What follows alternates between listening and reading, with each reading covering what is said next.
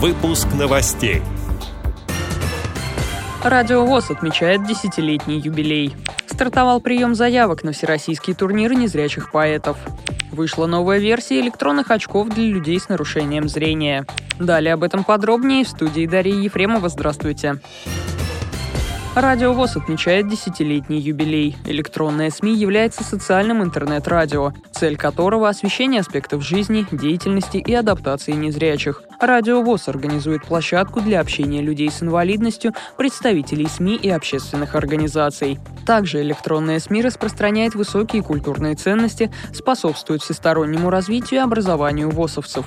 Сегодня здесь звучат около 50 циклов передач. Примерно 20% программ выходят в прямой трансляции. В частности, «Кухня Радио ВОЗ», «За или против», «Хит-коктейль», выпуски молодежного эфира и другие. Крымское и Тюменское отделение общества слепых имеют авторские передачи передачи. В штате интернет-станции работают 7 сотрудников. Половина из них имеют проблемы со зрением. Руководит отделом Игорь Роговских.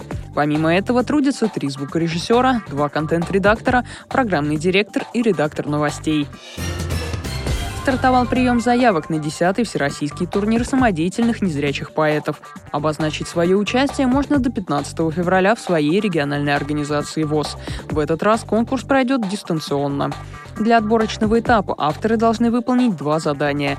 Первое – это в максимум 20 строках отразить события прошедшего года. Далее необходимо осуществить подборку собственных стихотворений. Все работы нужно представить в письменном виде и аудиоформате MP3. Эм Прослушивание продлятся до 20 марта в голосовом портале TeamTalk КСРК ВОЗ. За анонсами программы и обзорами турнира следите на Радио ВОЗ.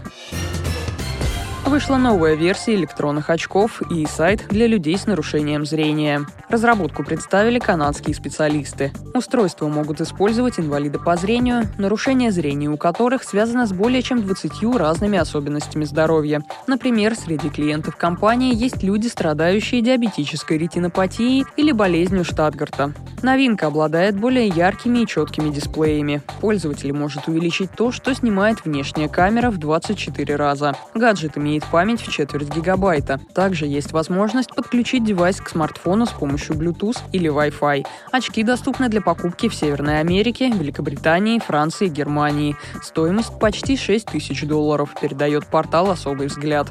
Эти и другие новости вы можете найти на сайте Радио ВОЗ. Мы будем рады рассказать о событиях в вашем регионе. Пишите нам по адресу новости собака ру. Всего доброго и до встречи.